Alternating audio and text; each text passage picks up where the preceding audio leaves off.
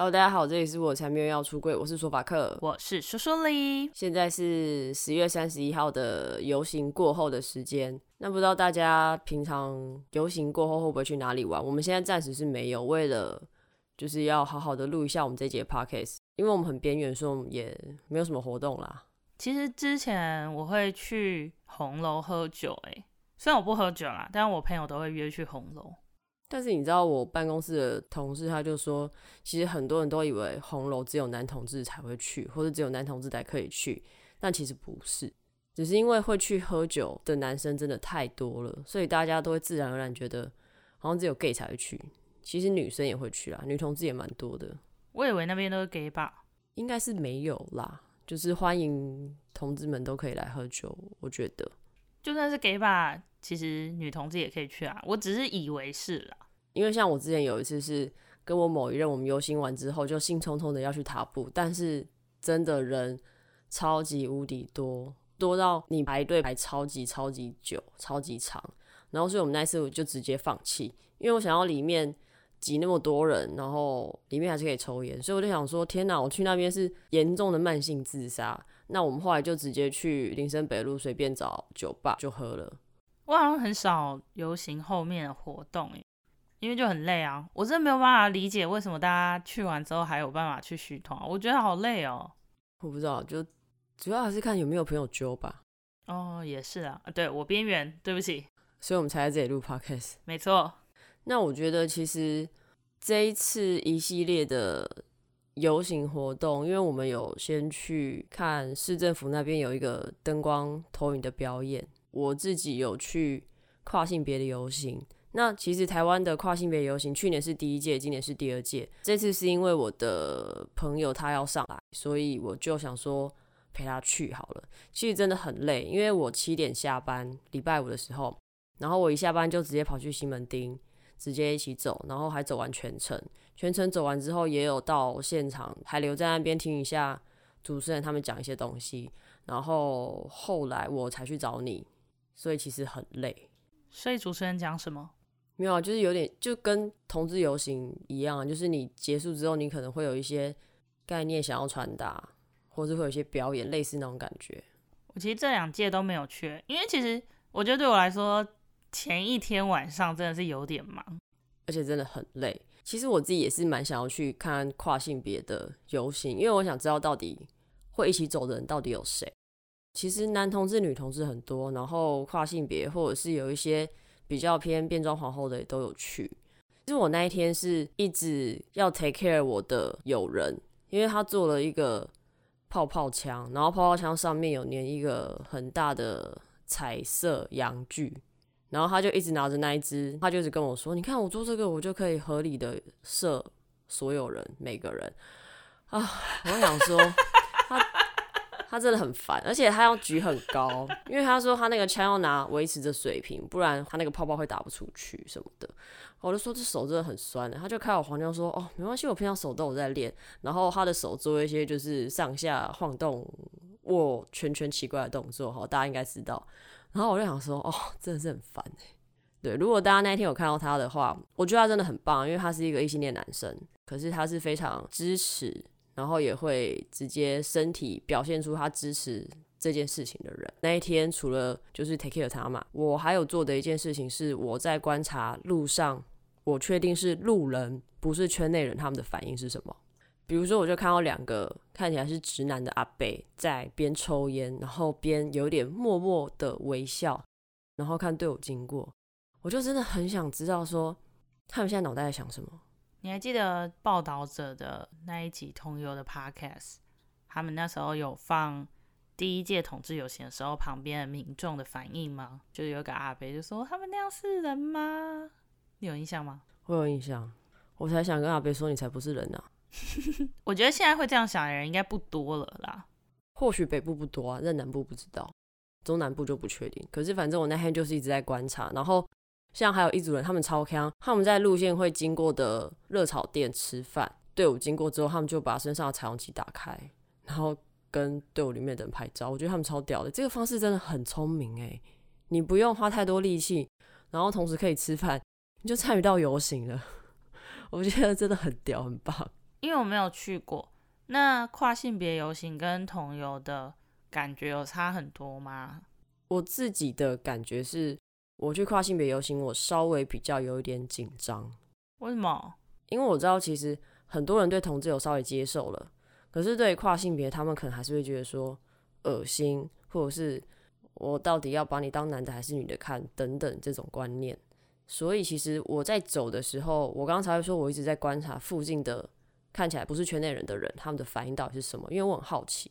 有人是这样想的吗？我以为就是是差不多的感觉。我觉得还是有啦，因为其实像他们那一天前导车上面就有在讲说，跨性别者其实非常容易受到一些职场上的不公平对待，比如说他可能没有办法忍受你的外表或是你的声音。等等，然后他就用各种方式要把你 fire 掉。可是其实你的工作能力是跟你的外表完全不会有正相关的。就像之前那个赖品妤本来是短头发，他去接发，然后变长之后，就也是有一些新闻去报这件事情。他自己本人也有说，就是他的头发长短不会影响他的工作能力、问政的东西这样子。我觉得是有点像这个状况，就是其实大家还是会有一些先入为主的观念，觉得。哦，你外表让我不舒服，所以你是不是其他事情都不 OK？你让我想到，其实前几天我那时候要擦指甲油的时候，因为我想说，哎，我要来擦一个彩虹指甲油。然后我在擦之前，其实我有惊觉自己有一个想法是，哎，如果我同事看到，那怎么办？可是当我这个念头出来，我稍微想了一下之后，我就觉得我好像不应该因为这件事情而困扰，因为我其实也不怕他们知道为什么我要。有这个哎，如果被问怎么办的想法，那我后来呢就给自己一个合理的方式，我就决定，如果我擦着指甲油去公司，然后有任何人问我，就是他有一点那种就是，哎，你是吗？不然你为什么要擦这种感觉？我就要故作震惊的说，天哪，你今天反同吗？真的假的啦？这种感觉，我就决定这样回复他们。其实我觉得这样蛮贱的。为什么？我觉得很好，你不觉得很正面吗？不会啊，他如果说，欸，你怎么擦这个？你就说对啊，我自己擦的很漂亮吧，要不要来我帮你擦，做一次五百块？没有啊，我的意思是说，如果他们说，欸，天哪，你擦指甲油，你是同志吗？这样的那种，我才会这样回。可是我觉得你们公司的女生不一定有胆问你。可是其实大部分人都知道了，所以我其实也只是杞人忧天而已。还是你就是幻想说，拜托大家赶快来问我，赶快来问我才可以呛你。我好想讲这一句话。那讲回那个跨性别游行，其实我那一天他们的志工经过我身边大概三四次以上，然后再卖周边，我就在犹豫说，我到底要不要买？到底要不要买？因为我觉得那个旗子，那个水蓝色跟粉红色相间很漂亮。然后我一直很犹豫，我是到最后我差不多要离开的时候，我才跑去追志工，跟他说我要一个旗子。主要是我觉得我自己也应该要有一个这个旗子，因为其实他们那天前导车上面也有提到说，其实跨性别的话，不止你的自我认同，不止你的心理状态这些，还有是你在衣服上面的装扮，你喜欢。穿男生的衣服，穿中性一点的衣服，还是你今天要穿女生的衣服？你要穿裙子，不管你是什么性别，你都可以自己决定你要的外表的模样，甚至是你要短发，你要长发，这都是你自己可以决定的。所以，其实对于一直都是走中性打扮的我来说，我知道我自己这样其实也是包含在一个比较广义的跨性别的范围里面。我就觉得好，我应该要买，我就买了。在发的东西里面，其实说法克这次最期待的就是李平遥的贴纸，因为我觉得很漂亮，而且它上面的字是写说，如果这个社会的本质不适合我们，那我们就去改变这个社会。我觉得蛮励志的，而且蛮爽的，因为我其实跨性别游行那一天有看到一个男生，他拿了一张标语，是写说我们活着就是对恶意最大的反抗。那其实这句话当下看到我是蛮想哭的，我觉得天哪，怎么可以讲那么中肯？再去对比林飘那个贴纸上面的话，因为我觉得这跟我们做这个 podcast 的宗旨有一点像，其实就是透过我们的故事、我们的力量，让大家知道女同志或是同志想什么，那而且是真实存在在这边的，让大家看得到，可以去多一点了解同志到底是怎么样子的一个族群。其实这一次是我第一次从头到尾参加同志游行，因为之前不会这么早去。然后我通常可能走到一半，我就会回家了。我觉得我这次看到最开心就是看到那个还剩下一公里，我就觉得终于要结束了。其实我看到那个一公里的时候，我有点想过去抱抱那个工作人员呢，因为我真的觉得好辛苦。然后他们都有穿那个很像类似长袍的衣服，我会想说：天哪，不热吗？可是因为他们其实工作人员都是很认真在工作，我觉得也不好意思打扰他们。我今天拿到最喜欢的贴纸，它上面写的是：性别在这个时代是最不重要的事情。我觉得这句话跟我很有关。其实我觉得性别不是重点。我去看对象的时候，我也不会先去分这个是男的，这个是女的。对不起，我只能接受女的。其实我有点分不太出来双性恋跟反性恋的差别，我觉得有点复杂。反正我现在就是放弃这一切，就我就不分了。我反正我就是，呃，我觉得我喜欢一个人，可能是去喜欢他的气场，喜欢他的样貌。对啊，就是长相肤浅，看得顺眼比较重要啊。就我觉得应该就是那统一的气质，如果在那个人身上有显现，我就有可能会喜欢这个人。那你是不是很容易同时喜欢很多人？对啊，其实我也是觉得，为什么人不能同时喜欢很多人？也不是不行啦，就看其他人能不能接受而已。这是我跟索法克最大的冲突矛盾点，但这个之后再聊，因为这个感觉可以聊。两个小时吧。那对你来说，性别这件事情就很重要，是不是？是啊，怎么办？我就没有办法接受男生的生殖器啊。我顶多真的就是牵手，可能亲脸颊可以，绝对左不行。就是对我来说，我很清楚的确定知道，我喜欢的对象就是女生。这样算恐男的一种吗？不算吧，我不恐男啊，我可以牵手抱抱。我之前有跟 gay 朋友一起睡觉，我都觉得还好啊。就是没有办法从事性行为。我没有办法，我也不想亲密接触也不行，十指交扣可以哦，不能有体意上的交流，完全不想。可是我觉得你的那句话有点比较像是你自己要当什么性别不重要，对不对？你刚刚说你喜欢的那句话，我觉得它比较不像是说你要选择哪一个性别不重要。我觉得应该说性别这件事情在我们人生中已经是比较不重要的地方，不管是不是选择伴侣，就像是工作上也是啊，嗯。但我选择伴侣就是没有办法。那你刚刚说你可能会比较 care 的是交往对象的一些气场有没有办法吸引到你？那你会去看，比如说他有没有兄弟姐妹，兄弟姐妹好不好相处，或者是他爸爸能不能接受他是同志之类的吗？这个你会考虑吗？其实我觉得还好诶，我觉得至少他要能够接受自己。对我来说，比较注重的是他能不能接受自己是同志这件事情。就如果他自己都是在一个。有点挣扎，有点不太确定的这种，我可能就没有办法。那你有交往过这种吗？或是被吸引到过？我有交往过一个，是他只是不想跟男生交往，所以跟女生交往的。那他自我认同是什么？他自我认同是 T，而且还是铁 T，就是你摸他，他也没有反应的那种，就是他完全的性冷感的那一种。到后面就会很怀疑说，那他到底想要的是什么？其实我自己有点没有办法理解，那可能他其实是无性恋也有可能了，但那个时候当然没有那么多的名词，那时候就是他就是觉得自己是铁梯那在性爱这件事情上面对他来讲是完全不重要的东西，他觉得这个东西是多余的。哎、欸，如果今天只要性爱，我自己有点一半一半哎、欸，就其实大家不是都说女同志很容易死床吗？我遇到的有特别需要性行为的，也有对性行为普通的。然后也有，他不是那么喜欢被进入的。可能对我来说，只要对方开心，其实基本上我都会尽量尊重他，不管他的需求是多或是少。你觉得能屈能伸啦？说的真好，但我不是鲁夫。我的个性是比较像说，我会去先考量，可能像我觉得外表其实真的很重要。可是他并不是说这个人一定要特别漂亮、特别帅，而是说这个人你看了至少自己舒服嘛。你可能要交往个一两年、两三年，甚至要继续。往婚姻或什么其他地方迈进，那你至少要自己看的不会讨厌。然后再来是，其实我是会有一点点在意他有没有跟朋友或是家人出轨，所以我后来有几个我特别知道是他们可以跟家人出柜的对象，我就会觉得加分很多。你有什么资格要求别人跟家里人出柜啦？我没有要求啊，我是说，我是说我还是会考虑啊，我还是会考虑到他家的整体状况，他有没有可能。以后有机会跟家人出柜，因为其实我自己没有跟家人出柜，所以我也不会逼对方啊。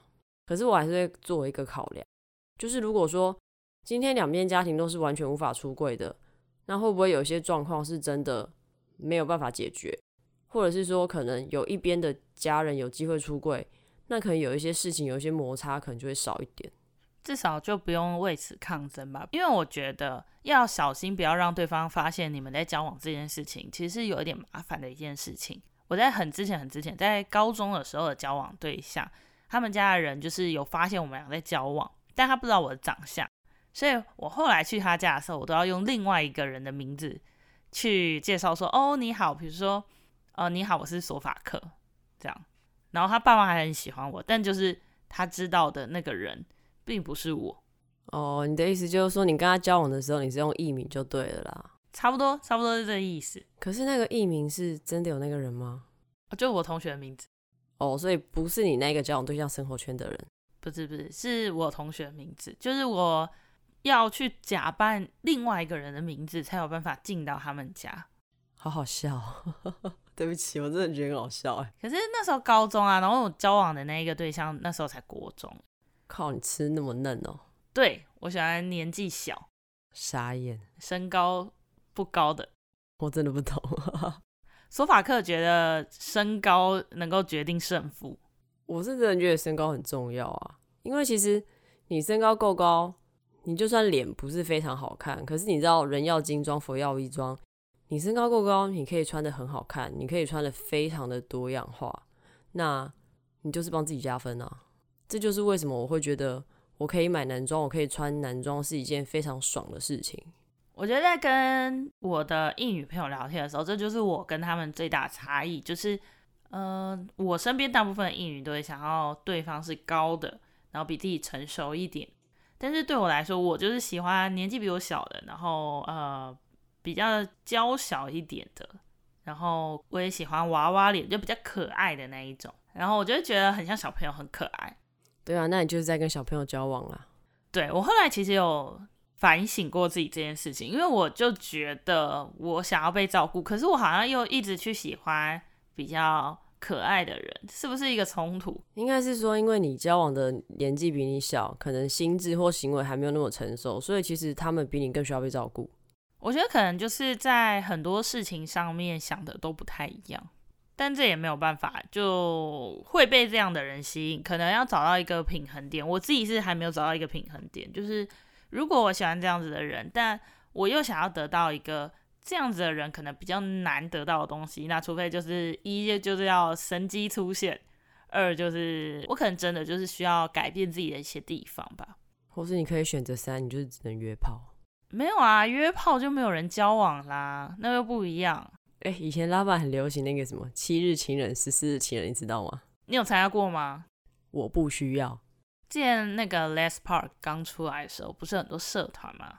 然后其实里面很多社团都是那种约炮啊、七日情人啊的那一种。我有真的进去过一个七日情人的群组，然后他有帮我配哦，然后那个人从头到尾都不密我。哦，他里面直接帮你配对哦。他会抽签，所以他是有分，比如说北部的、中部、南部这样。哦，那七日情人好像是线上的，你说网公网婆那种，类似类似，就是你们可以聊个赖啊，暧昧一下那种。可是对方就是突然没有出现啊，他可能是幽灵人口。但我觉得也有可能就是他进去之后发现很无聊，他就是潜水。因为像我就是这样，他可能就是看我长相，觉得不想跟这个人聊天啦。OK 啦，那可能就是那个时候你长得不怎么样。没有，我那时候大头照放皮卡丘的照片。你以为是男同志是不是？哪个正常的女同志会放皮卡丘？你告诉我，皮卡丘很可爱哎。反正我最后就是没有体验到七日跟十四日啊。我记得那时候拉板超多，真的好像还是会有一两个人 po 说哦，谢谢这个活动，然后最后让我在拉板找到我的交往对象之类的。哎，坦白说，哎，我有因为拉板认识一个人，然后也进而交往，可是。我完全不会想要在上面 po 这种文呢，我觉得 po 这种文超尴尬的啊。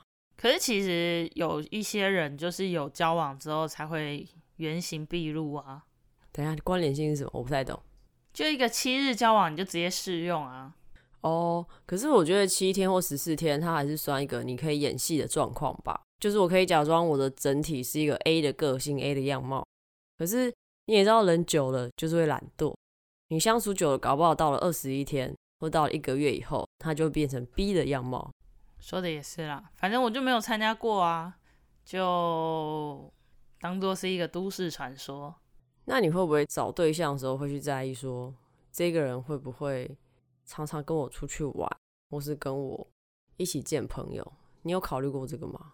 其实有诶、因为我觉得如果没有社交能力，对我来说有点困扰。我之前就有交往过一个对象，他觉得我不需要有任何的朋友，他觉得有任何朋友都是浪费我的时间。他连我当时在大学最好的朋友的醋他也要吃，就是如果他失恋，然后我说，哎、欸，我要骑车去找他，然后他就会觉得，你为什么要对他那么好？你为什么要特别去那里？所以你当时的交往对象没有自己的朋友吗？他没有朋友，他只有同事。他那时候还有跟我说，就是你的朋友都对你不好，你的朋友都在利用你，什么什么，就是那时候有点洗脑我。我那时候其实真的有因为他跟朋友变得很不熟，因为他也不想让我出门，然后很多聚会他也是觉得你不要去的那一种。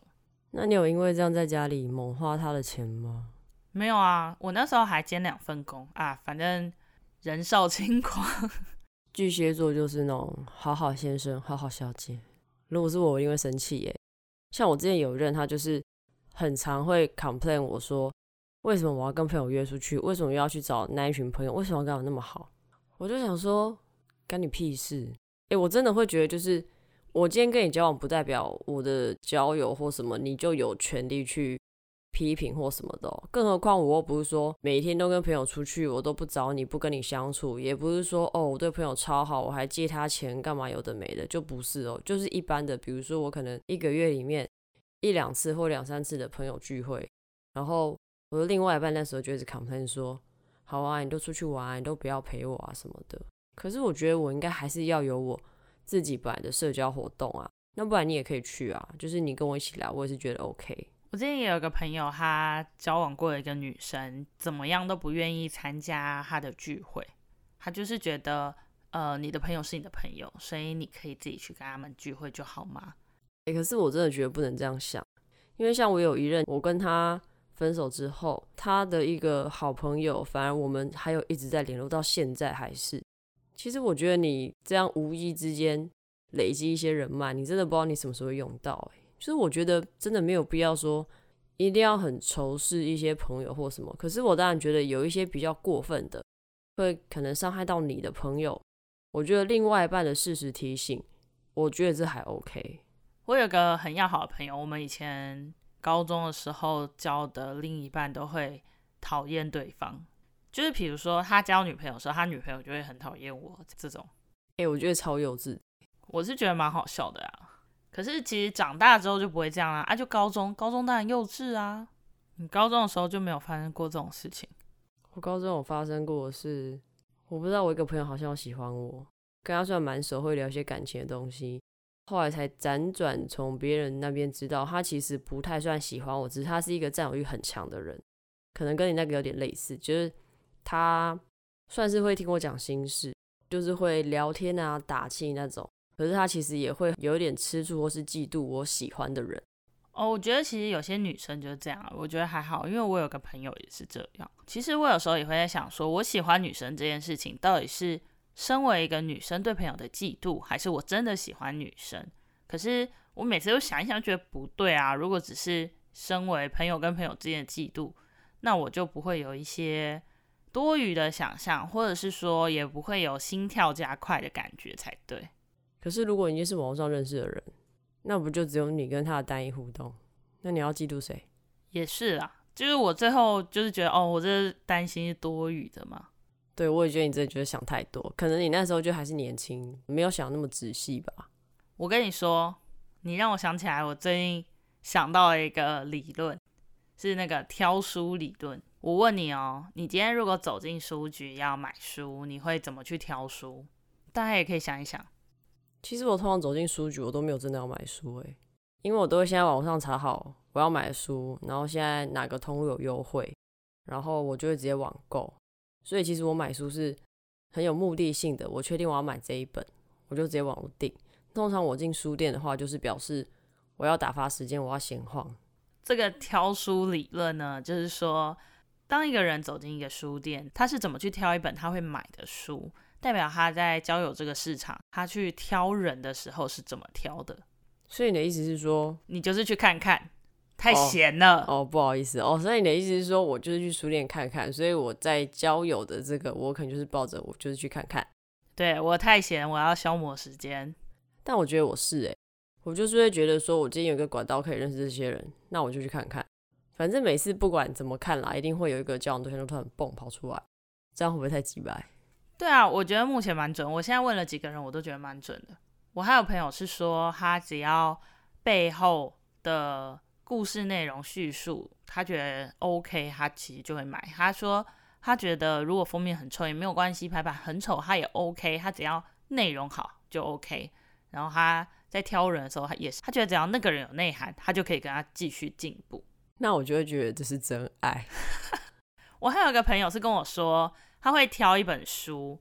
然后他如果封面就是外观都符合他的想象的话，他就会去看内页。那他可能会看个两三篇，就是他会给这一本书很多次机会。因为像我，我可能进去，然后挑到一本我觉得诶，这名字很酷的书，抽出来我看两句，我觉得那个语气我不喜欢，我就会放回去。但是我那个朋友是他说他会给这一本书很多次机会让他表现，然后他在。认识男生的时候，的确也都是这样做。我觉得他这应该才是比较闲呐、啊，他要花等于很多时间在一个人身上去确认说，这个人到底我可不可以更进一步，是吗？应该说比较像是，如果这个人做了错，他会一再的给他机会。他的职业是老师，是不是？不是，还是还是圣人之类的？对，我觉我也觉得他非常的善良厉害。哦，我不行诶，就是我觉得。今天我如果跟一个人相处，他稍微踩到我的雷，比如说他已经踩了一个，我就会有点不太行。他如果同一个又继续踩，或者是他又踩了第二个、第三个，我就会觉得干，你先冲他小。没有，你比较宽容大量。我大概被踩了两次雷，我就受不了，我会直接放手的那种。在交往之前，我就会觉得能够。知道对方不适合，那就赶快放手。我不会是那种，就是哦，我们要去协调什么，我不太是这种人。都跟你说了放手，好了，不是。可是我觉得不是说我人比较好，因为其实我是会慢慢 fade out、fade out、fade out、fade out，所以对方最后一定可以感受得到我对他比较冷淡。就是我没有办法说直接这样整个切啦，我觉得那有点太残忍跟太鸡掰了。我没有办法直接马上当坏人。我刚刚是被呛，是不是？对啊，你就坏。OK，那我们是不是要去按摩了？对，我们今天两个边缘人就是 讨论说，我们脚好酸哦。那我们等一下录完音就去按摩吧。对，预约好了，所以我们现在要出发了。这一集上架的时候会是下一个周四。那如果大家有听的话，我觉得你或许可以回想看看，有没有是开心的、温暖的。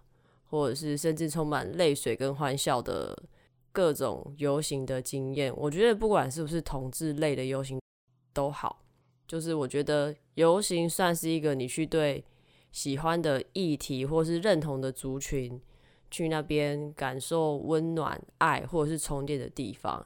那所以希望大家也可以因为有听到我们的经验分享，充满了一点点的爱，大家也可以去。问问身边的人，帮我验证这个挑书理论。如果有什么有趣的，欢迎私讯我们，或者是放线动 tag 给我们，我们也都会看。好，那以上言论不代表所有女同志言论。我们今天就到这边，拜拜，拜拜，大家要开心哦。